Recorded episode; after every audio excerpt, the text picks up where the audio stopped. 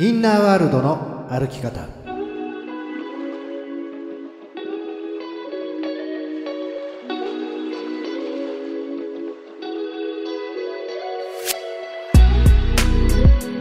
こんにちは吉田博親です。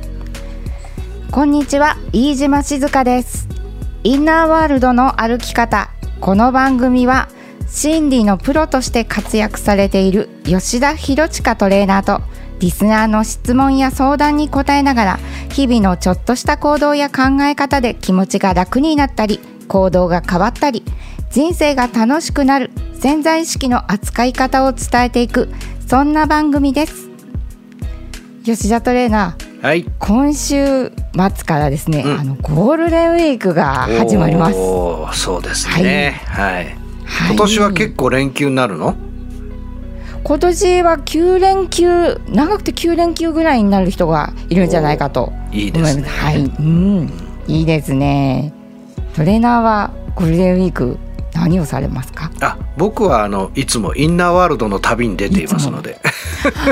うん、三十何年ずっとですねインナーワールドの旅ですね。はい、もあううちの奥さんとねうんインナーワールドっていうともうなもんゴールデンウィークはねセミナーでしょうとしか言わないですね。うちの奥さんはね。ーセミナー。はい。でもうこともう毎年僕はですから師匠のチャック・スペザーノっていうね博士のセミナーに夫婦で出る、そしてこういろんなチューニングをするっていうことをですね、意識の自分のインナーワールドをまあクリアリングしたりとかいろいろそういうことに使うゴールデンウィークですね。うーん。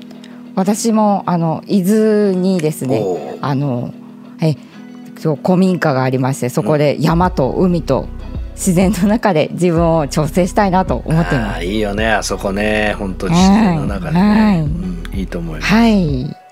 ありがとうございます。はい、今日はですねあのぜひこのゴールデンウィーク直前ということで、うん。長期の休暇を楽しむために、うんこうインナーワールドを活用したいという方のためにぜひお話を伺っていきたいなと思うんですが、い、かがでしょうか？わかりましたじゃあゴールデンウィークスペシャルでお送りしましょう。はい。ありがとうございます。それでは、インナーワールドの歩き方、人生が楽しくなる扉を開けていきましょう。インナーワールドの歩き方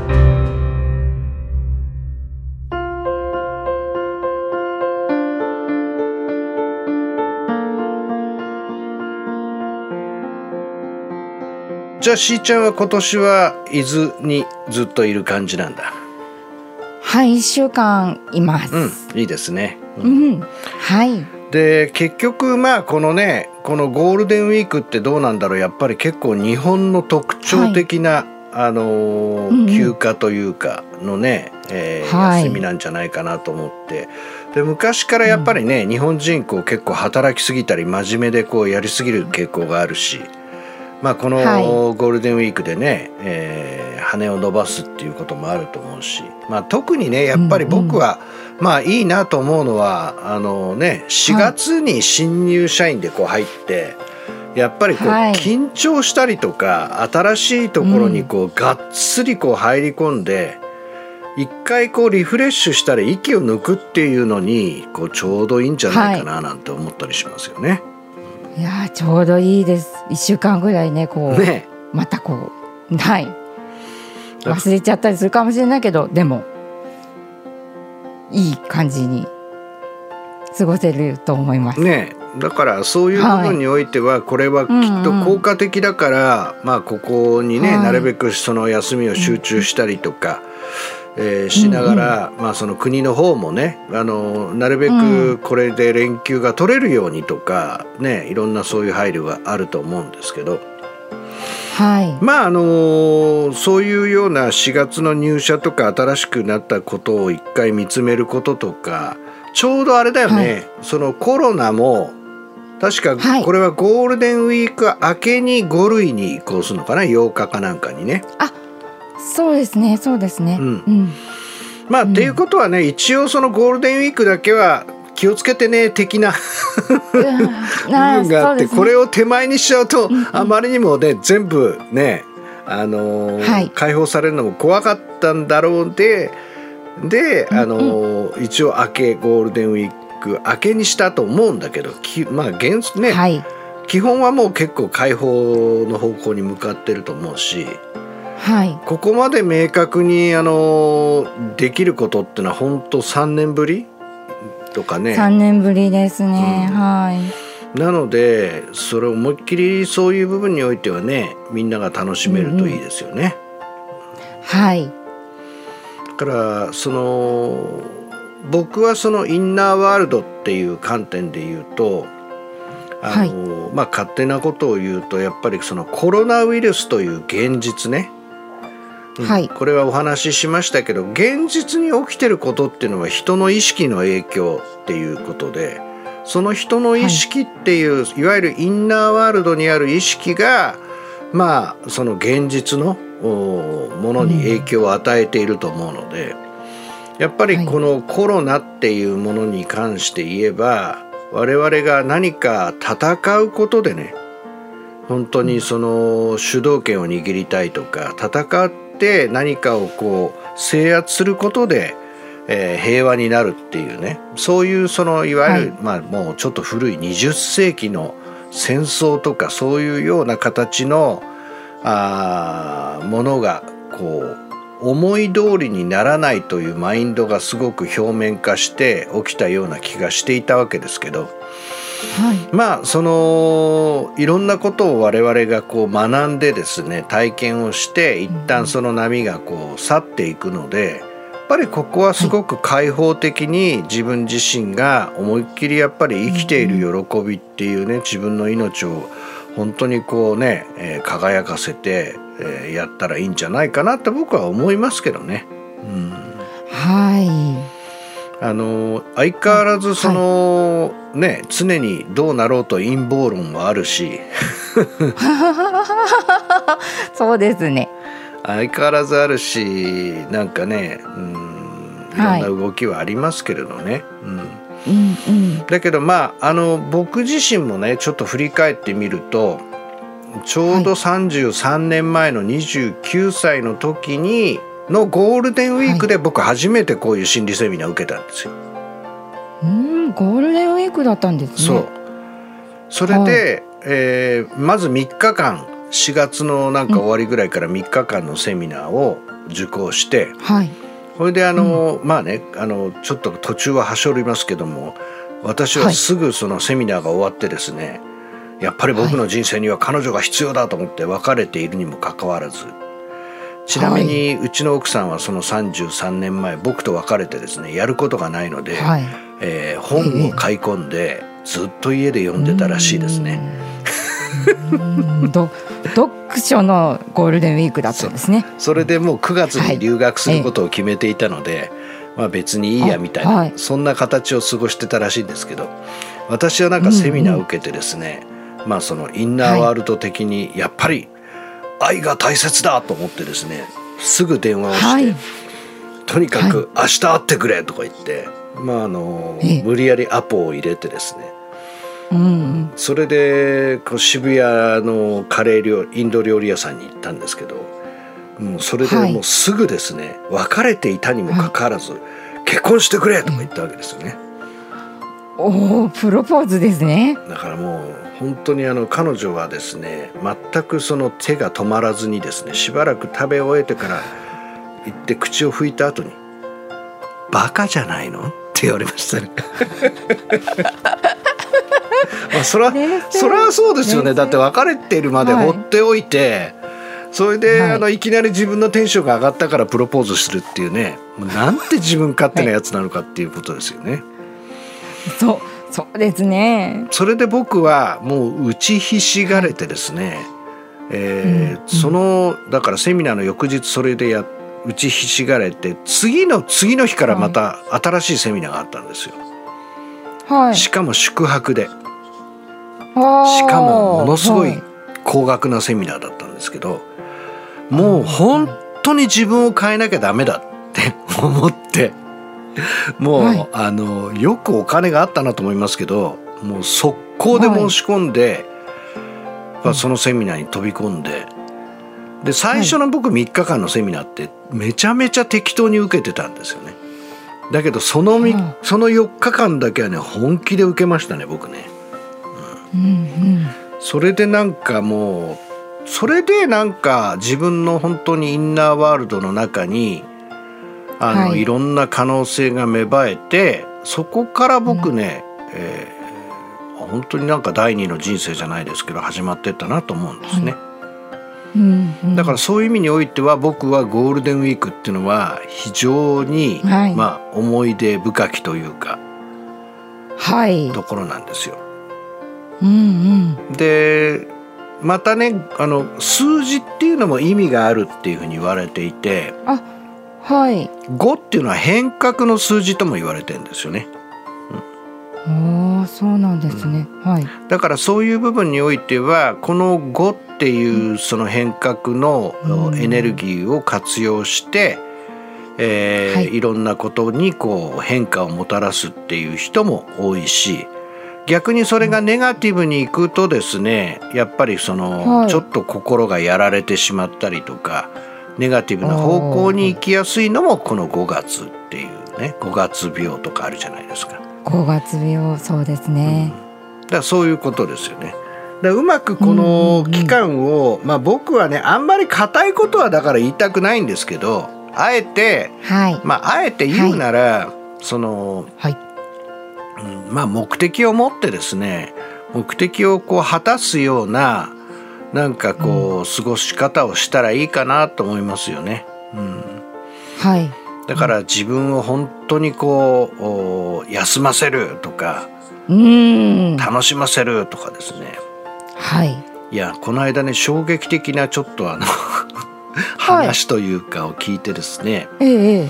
何ですか、はい。やっぱり、えーはい。年を取っていくとねうん変化が起きるわけじゃないですか、いろいろね。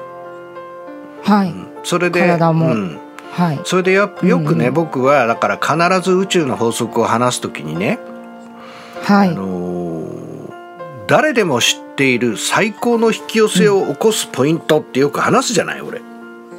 はい。ね、よくうん。お聞きしています、であはいまりにもみんな知りすぎてますからそう言われてもピンとこないかもしれませんけど、僕が言ったら必ず分かりますよって言って、笑う角には福来たるって言うじゃないですか。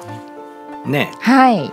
でね、はい。うんこの間その聞いたデータだとねなんか、子供ってうんうん。1日に300回ぐらい笑うんですって、あーそそんなにやん。それで大人になると、まあその大人っていうのも年齢がねいろいろあると思うんですけど。はい。いきなりね、うんうんうん。え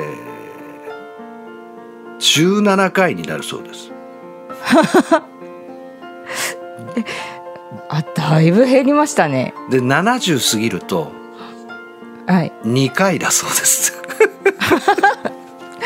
やーべえって。おおへえだからねまあもしね、はいはいはい。もしゴールデンウィークねまあその、はい。まあ、僕がおすすめがあるとしたらいっぱい笑ってほしいなっていうね。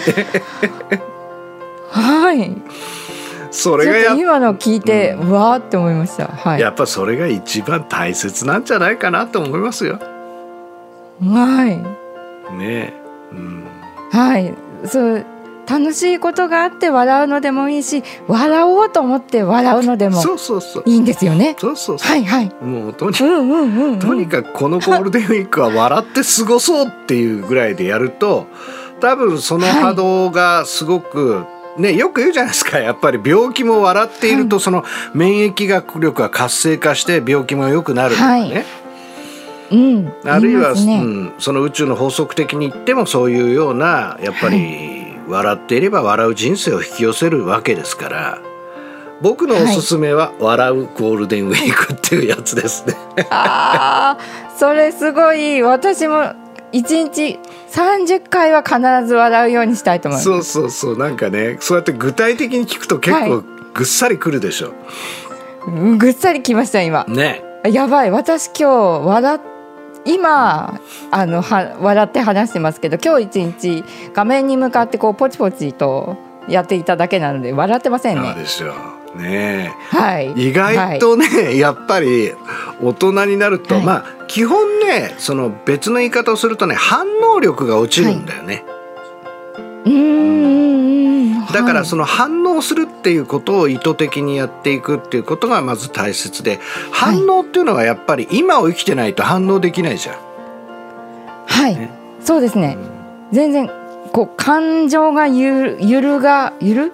動くっていうことに対してこう鈍くなっていってしまいますもん。そうそうそうそうそう。だから、はいはい。僕はあの今年取って何が楽しいかっていうとうちの奥さんはとにかく反応する。そしてうちの娘もはとにかく反応するんですよね。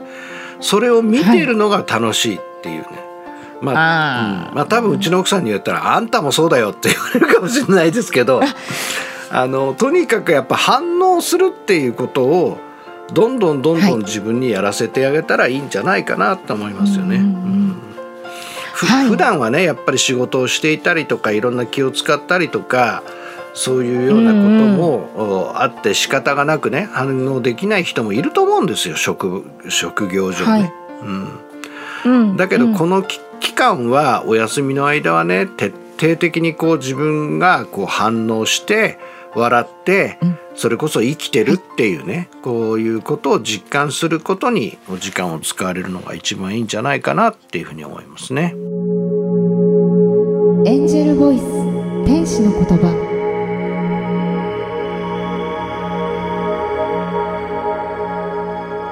エンジェルボイスのコーナーは吉田トレーナーが直感を使って必要な言葉をお伝えするそんなコーナーです。それでは今日のエンジェルボイスお聞きください。目的存在理由。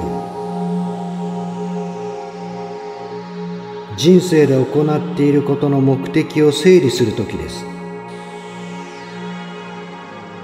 あなたのハートにぽっかりと開いた穴のようなものが長い間埋められていないならあなたの存在している理由と日々行っている目的が合っていないのです。あなたを縛り付けている恐れの意識を解放し目的を愛にチューニングしましょう。その時あなたは自らの存在理由を見つけ本当のあなたの人生がスタートすることでしょう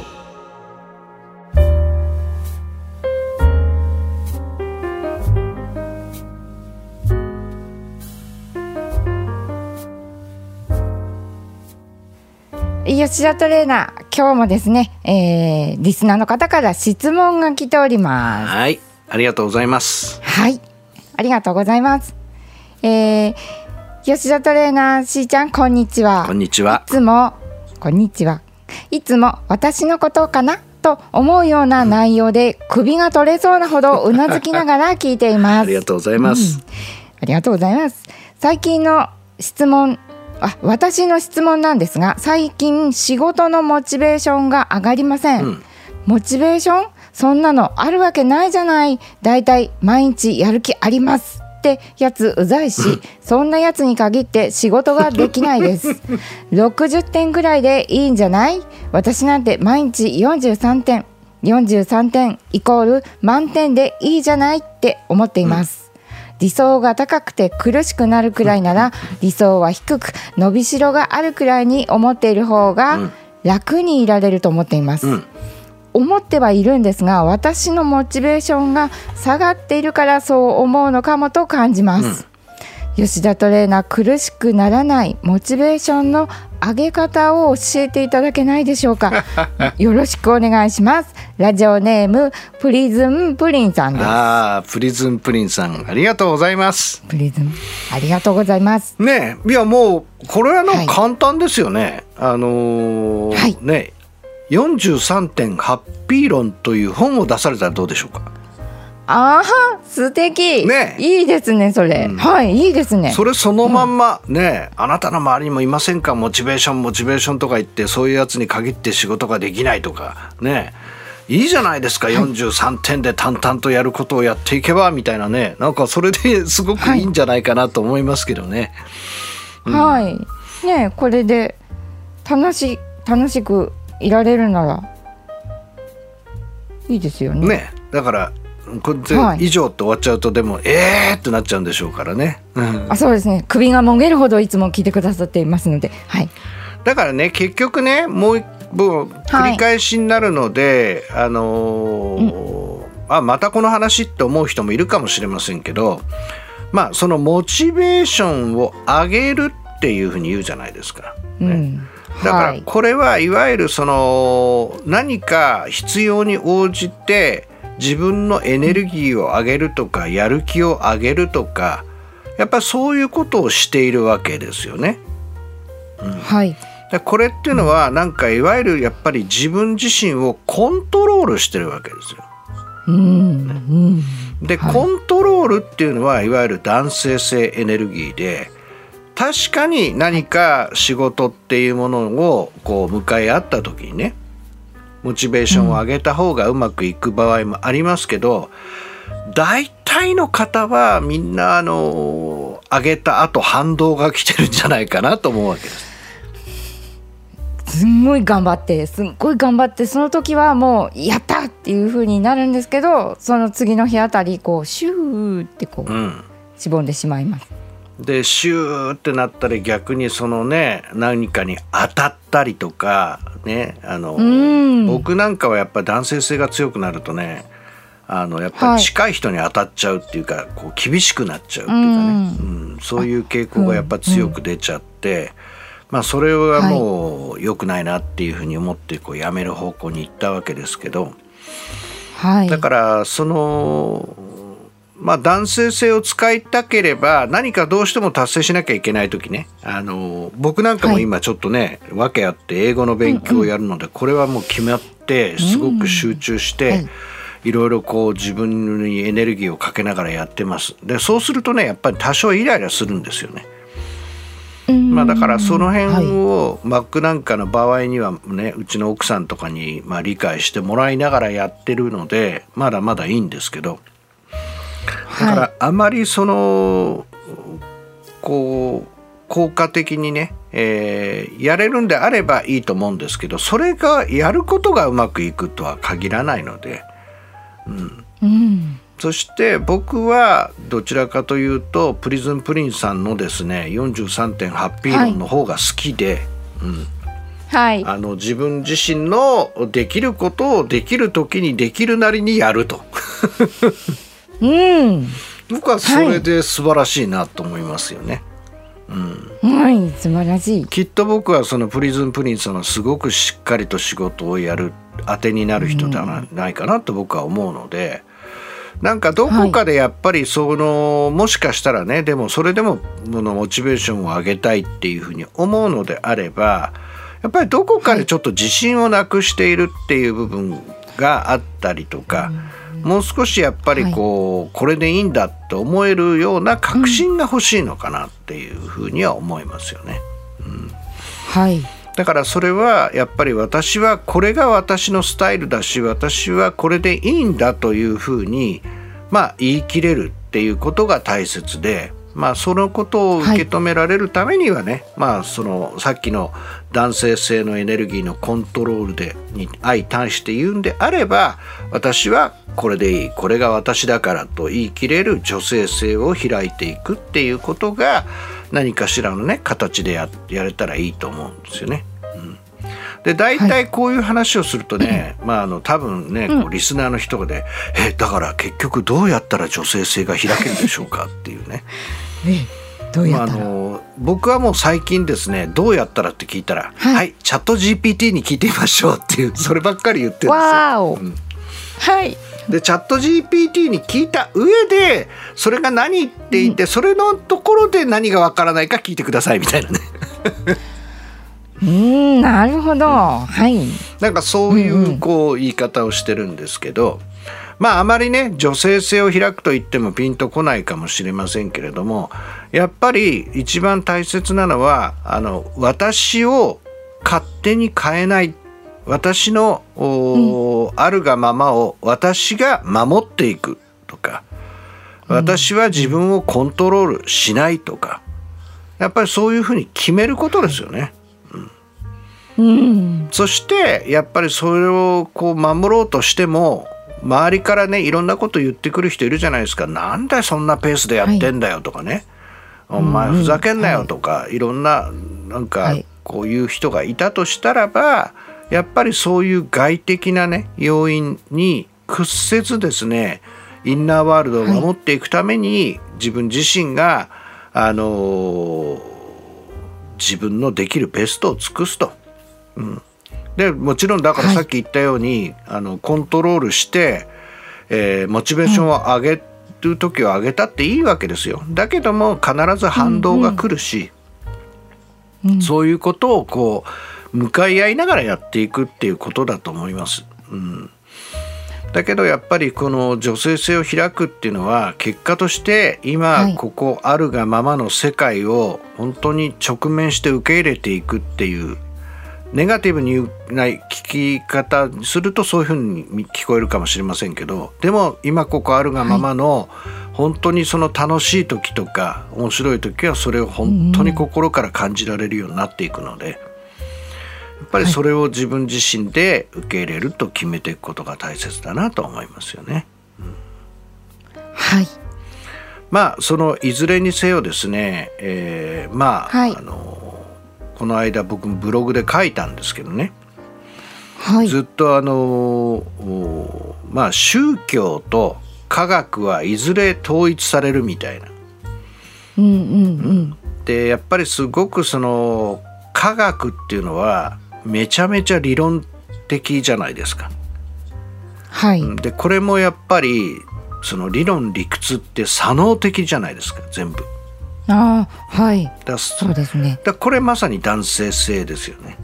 うん、うんはい、で必ず根拠があって理論があって理屈があってって、うん、なぜどうしてっていうね。だけどじゃあ宗教まあ例えば仏教っていうのは、まあ、極めて体験的というか、感覚的というか、うん。まあ、いわゆる直感的自分自身の感じたものということを、うん、えー、が軸じゃないですか。はい、だから極めて僕はねやっぱりその本当のそういう心の学びっていうのは僕は宇宙の法則も含めて僕自身がね伝えてるのも含めて極めて女性性的だと思うわけですよ。はい、右脳とか直感とかインスピレーションとか何の根拠もなくてもこうだっていうことが分かっていくっていうね。でこれはお互い相反するそれこそ水と油みたいな関わり方をずっとしてきたわけですがやっぱり最近、もう本当にそのブログではねその量子論の父親って言われているような、あのボーアさんっていう方がやっぱりすごく東洋思想を取り入れてた話をちらっとしたんですけどもやっぱり分かってる人はこれ仏教の言葉だよねとかさ。なんかそういうことっていうのがすごくどう考えてももうね最先端の科学のはずなのに数千年前から言われてたことがと一致するみたいなことが、まあ、やっぱりいっぱいいっぱい起きてんですよね。うんはい、だからそういう部分において私たちの生き方をシンプルにした時にどちらかに答えはない。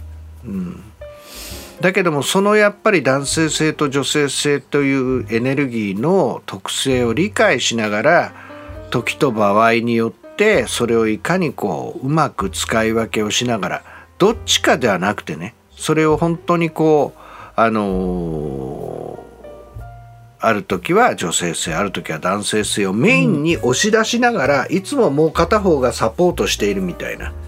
それを僕は、あ男性性エネルギー女性性エネルギーの結婚という言い方をしてるわけですけど、はい、結婚させながらその主役を変えていくみたいなことができるといいなと思うんですね。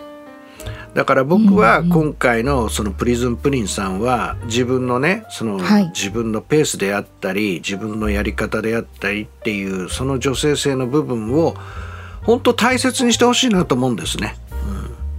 うん、その中で、はい、まあそのいろいろトライしながらですねやってみてもいいと思うんですけども僕はその辺をこう決して手放さずにバランスをとってやっていってほしいなっていうそんな今日はお話でした。インナーワールドの歩き方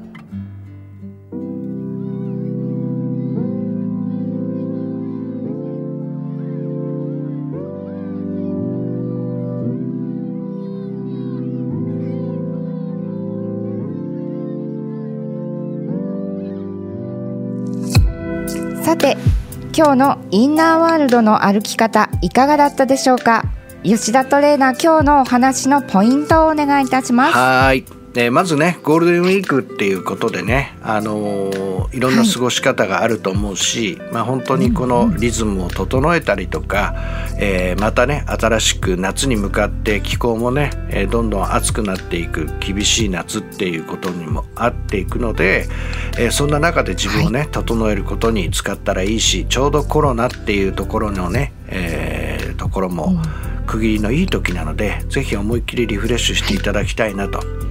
ただそんな中でねやっぱりその健康であったりとかリフレッシュしていく中で僕の提案っていうのは笑うということですよね。うんはい、反応して笑っていくっていうようなことをぜひね、えー、なんかテーマや目的に持たれて思いっきり笑うっていうねそんな人生をしていくとあらゆるこのバランスが取れていってまたリズム生まれやすいんじゃないかっていうそんな提案をさせていただきました。